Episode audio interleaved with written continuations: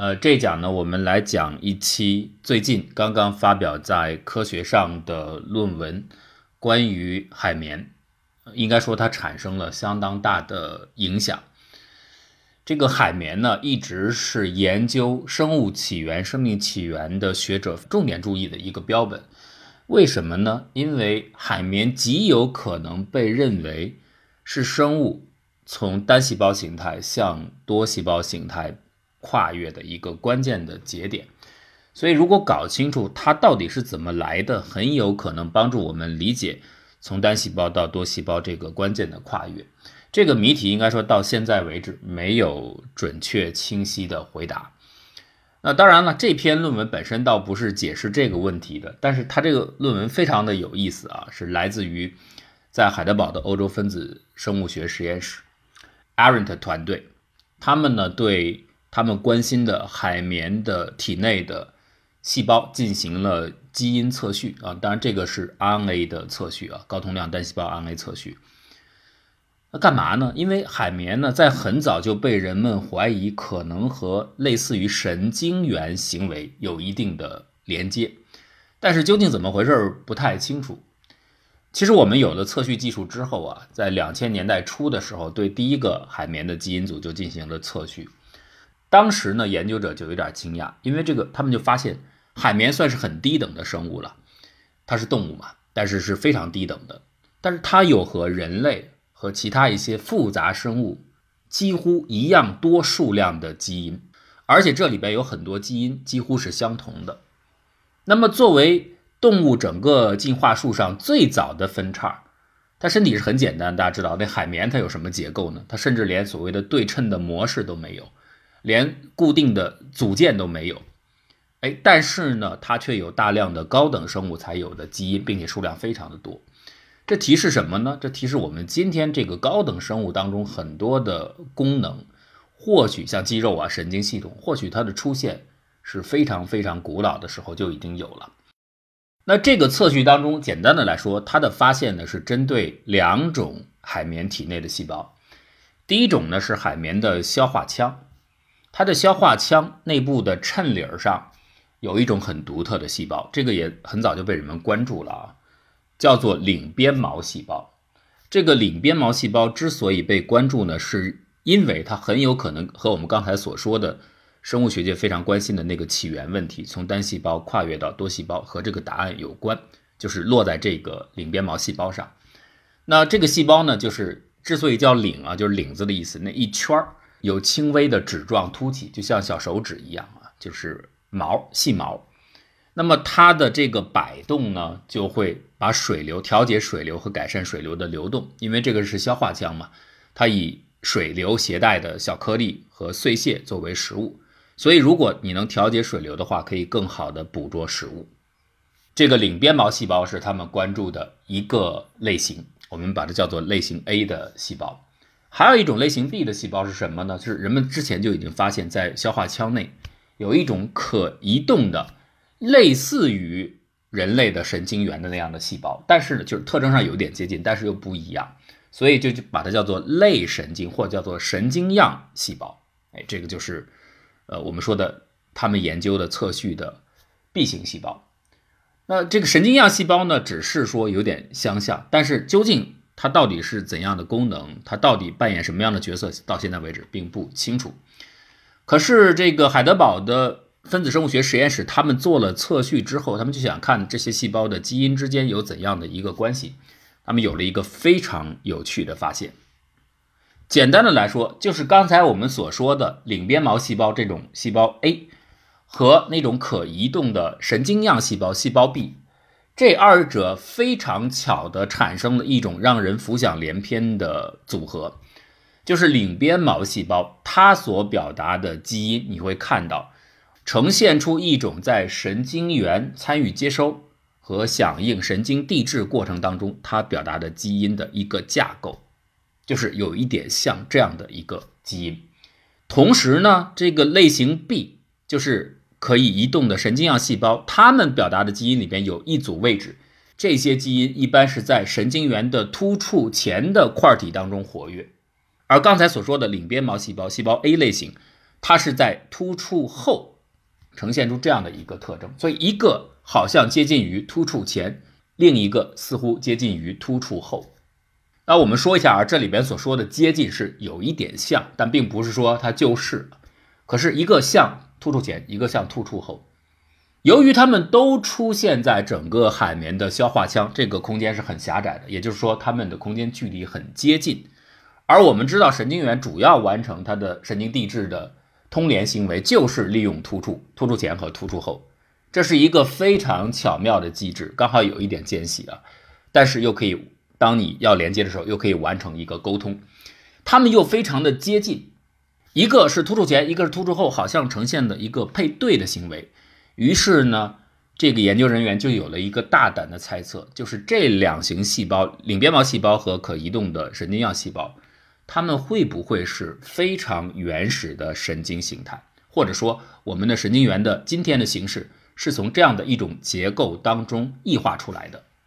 这是一个很大胆的想象啊，那就要去具体的查看一下。那么他们的团队呢，就用聚焦式的离子束电子显微镜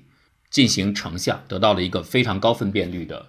3D 的图像。那它的分辨率大概小于十五纳米啊，十五纳米很小，就是几个蛋白质折叠以后的大小。结果呢，他们就看嘛，就到底这两种细胞 A 类型领边毛细胞和这个神经样的移动细胞，它们到底在空间上是怎么样的一个结构？结果看到确实就和我们观察神经元的形态突出前和突出后的那个结构有点类似啊，就是这个神经样细胞它的突出物真的就包裹着领边毛细胞的那个微小的绒毛，就好像它的一个假胳膊正在连接上去一样，而且呢，这个神经样细胞。也的确拥有神经元突出前面的那个小小的囊泡，那囊泡呢来释放神经递质啊，那这部分呢是这个研究者怀疑的，还没有证实。但是无论如何，这是一个非常令人激动人心的想象的场景，就是神经元，我们突然在现今存在的一个很原始的海绵动物身上看到了它被怀疑啊，很有可能是它原型的一个形态。当然，现在的这些证据还不够充分啊，远远不够充分。反对者也很多，比如人家说你如果是神经元的话，你首先要解决放电问题啊，放电要有离子通道。那你在海绵的现在的这个结构下面，好像是看不到离子通道存在的，这当然是一个困难了。可是尽管如此，这个反驳也很有力。可是这个揭示出的，通过这个想象，两个这么挨近，形态上又如此的相像，并且基因表达上刚好一个是突出前，一个是突出后的特征都具备。确实也是引起了相当大的震动啊！很多人觉得这个研究很有意思，这就是为什么海绵最近呃突然挺有反响。但是我今天要说的呢，是我们刚才所说的另外一个问题，就是单细胞跨越到多细胞这个过程，也就是说我们的真正的意义上的多细胞动物是怎么来的，它的起源。这个问题啊，实际有一个标准答案啊，虽然质疑很多了，但是呢，还是很多人把它。会拿来先提到一下，就是一八七四年，当时非常著名的海洋生物学家海克尔，他提出的动物多细胞进化理论。简单的来说啊，这个理论就是细胞先聚集，先成组，后分化，后变形成多种多样的功能，是这么一个过程。因为多细胞动物呢，最后变成了一个复杂的集合体。这里边有的承承载消化功能，有的承载繁殖功能，有的承载神经功能，越变越复杂。功能的异化是在后面，一开始呢就是完全相同或几乎相同的细胞，就是同种细胞啊，哎，大家凑在一起，变成了多细胞的一个集合体。最开始没有功能上的差异，后来呢集合在一起之后呢，有的可能有这种需要，有的像那个需要，大家重新分工，慢慢的异化。哎，这就是整个海克尔理论的一个基本的描述。这个理论怎么来的呢？就是和我们刚才所说的海绵消化腔内衬上面的领边毛细胞跟这个有关。一八六零年代的时候，当时呢两个生物学家，一个叫亨利·詹姆斯·克拉克，一个叫威廉·萨维尔·肯特，他们注意到有两种生物啊之间有非常强烈的相似性。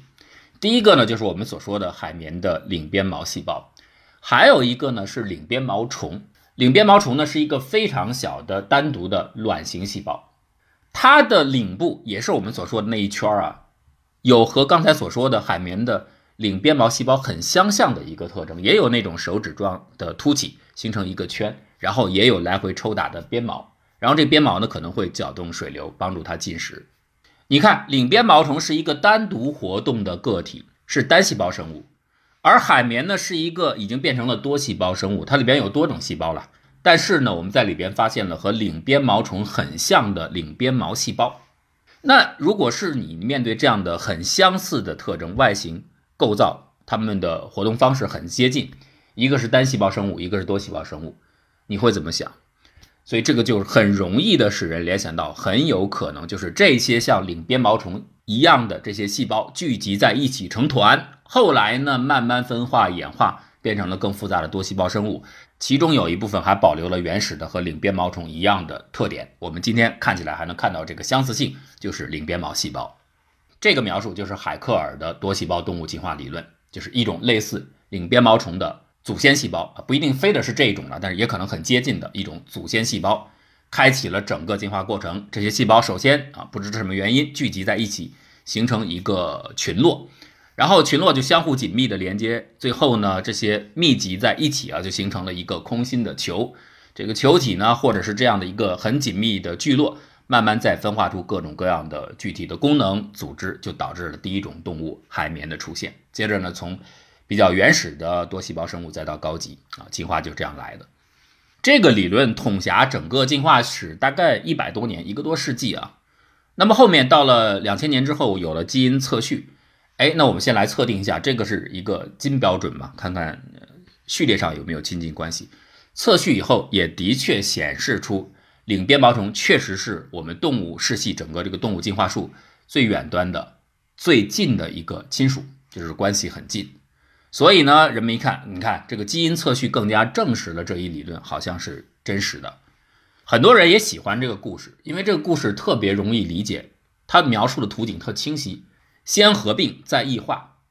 但是我们说了，这个所谓的基因测序这个序列性啊，它实际上带有高度的可解释性。你说这样的接近到底是多大程度上体现出它们同源，还有没有其他的未接近的部分，反而证实它们可能不同源？这里边其实需要解释的空间是很多的。或许很多演化场景都会出现类似的测序结果，看起来都接近，但未必是推测啊。所以到后面。越来越精确的研究出来之后，人们开始对这样的一个理论——海克尔学说提出挑战。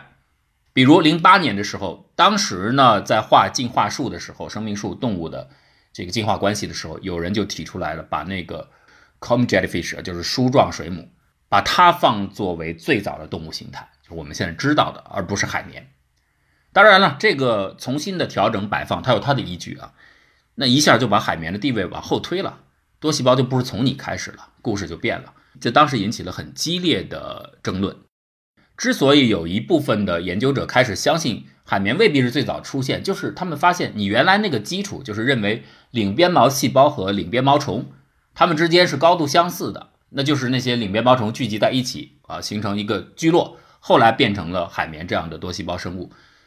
你这个相似性是有缺陷的，你忽略掉了一些领鞭毛虫和领鞭毛细胞之间的。差异，而这些差异不是应该被无视到，就是完全把它放在一边的。很有可能这些差异决定了它们其实不一定有共同的血统，不一定有共同的开始。那这个时候呢，我们直接来说答案，就有另外的一种解释出来了，替代海克尔的这个学说。海克尔认为细胞是先聚集后分化，有的人认为可能不是这样，是先分化后聚集。有人提出了一个很有意思的解释。说这种分化都不用说大到很不一样了，它可能就是你处在生命的不同阶段，就同样的都是像类似于领鞭毛虫这样的单细胞的生物，但是它的生命周期可能比较复杂，有几个不同的阶段。那如果大家真的在一起有很多数量的这样的单细胞生物聚集在一起生活的话，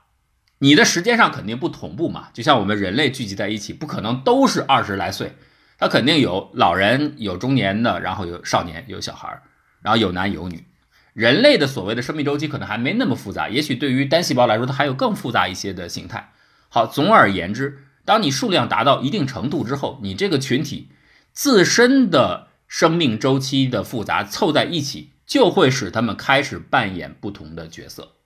老年的细胞可能做它的事儿，中年的细胞做它的事儿，小刚刚出来的新细胞做它的事儿。哎，它们本来是同种细胞，只是处在不同的成长阶段，但是居然显现出凑在一起的时候，好像有不同的分工的倾向。这种分工合作形成了一个新的体系，可能提供了更强的一种生存竞争力，从而使它们越来越聚集、越来越专业，最后变成了多细胞生物。那么这样的一个学说，就和刚才所说的海克尔先聚集后分化刚好反过来，是先分化后聚集。其实呢，想到原始的这样的一个点子去挑战海克尔的先聚集后分化。这个倒不难想象啊！一九四九年，当时俄罗斯的生物学家叫扎赫瓦特金，他就已经提出来了，会不会是这个先分化后聚集？而且这分化就是生命的不同阶段啊，特定阶段，多细胞动物就有可能出现了。但那时候他只是想嘛，这是想象力的展现。现在呢，我们有越越来越多的证据了，比如说零九年，当时呢有一篇论文就关注了，说他找到了三种原生生物，除了领鞭毛虫之外啊，这个大家很关注的，还有另外两种。啊，原生生物的形式，单细胞的，它们都会在它们的生命阶段的某一个周期形成一个聚集。它们其中的有一个阶段，组织的形态就类似于原始多细胞生物的形态。比如，他发现有一种这种原生生物，它的聚集会出现类似于阿米巴虫那个样子的细胞，很怪的细胞。还有的呢，有的细胞会长到数百个细胞核，这都显示出了一种非常原始的多细胞生物的雏形。而我们刚才说的零九年的 r i s t r i l 的这个研究，它呢就提供了进一步的证据。他就发现有一些动物，原本人们认为它独有的一些调节蛋白，当然蛋白不止一种了，若干种形成的这个调节蛋白的族系，包括参与细胞分化的那些蛋白，实际上在这些动物非常亲近的单细胞亲属当中就已经有了。可见这个不是什么后来才出现的，他的古老的远亲。他在老祖宗时期分化出来那些堂兄弟，当然现在还很低级的堂 堂兄弟啊，他的体内就已经有这些遗传的功能性蛋白了。那么最近呢，澳大利亚昆士兰大学的一对科学家夫妇啊，一个叫 Sandy Degnan，一个叫 Bernard Degnan，他们呢提供了一项新的依据。其实他们原先倒不是要挑战传统的海克尔理论，他们是想往原先的这个理论方向再做一些细节的研究。好，你刚才不是说有三种原生生物，它们都会在生命周期的某一个阶段搭配组成类似于很早期的多细胞生物的形态嘛，形成那种聚落嘛？那他就想比较一下，就是海绵细胞当中我们刚才所说的领鞭毛细胞，是不是和原先所认为它进化的来源就是领鞭毛虫基因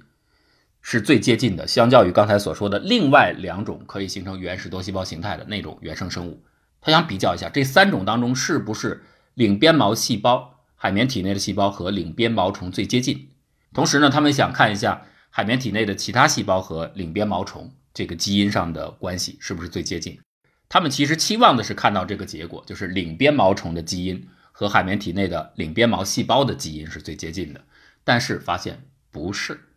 最接近的反而不是。海绵体内的领鞭毛细胞，而是另外一种海绵体内的细胞。这种细胞简单来说，就有点像我们人类的干细胞，或者说这是海绵体内一种很古老的细胞，称之为骨细胞吧。因为它同样跟干细胞一样，可以分化成海绵所需的各种细胞的类型。这种骨细胞当中的一些基因表达模式初步测定之后，发现它们与特定生命周期阶段的原生生物。基因的模式非常的相像，那这提示我们后面所有的动物极有可能就是用这种骨细胞或这种骨细胞的其他的一些更原始的形态，是由它们这一支演变来的，是它的一个变体，因为它可以变成各种形态。再有啊，你如果认为领鞭毛细胞由领鞭毛虫变化而来，它是后面所有动物的起源的基石的话，可是。你会发现，海绵体内的领鞭毛细胞其实它是非常短暂的，它会马上改变，不会稳定的保持在那种形态，而是会变成刚才所说的骨细胞的形态，就是类似于干细胞的形态。这项研究呢，被认为是目前为止挑战海克尔学说的最有力的一项到基因层面的证据，就是你的即使以海绵来看，你的领鞭毛细胞都不是和领鞭毛虫，就是你认为的起源是最接近的，最接近的反而是。海绵体内的另外一种类似于干细胞的骨细胞，而这个骨细胞的可变形性提示我们，极有可能它才是后面海绵的起源，以至于所有动物多细胞动物的起源。如果真的是这样的话，那么它的可变性就意味着我们的细胞的来源真的有可能是先异化后聚集，才形成了多细胞形态。当然了，这个基因证据毕竟像我刚才所说的，它仍然有很多很多的拼图的环节是需要更多的证据来证实的。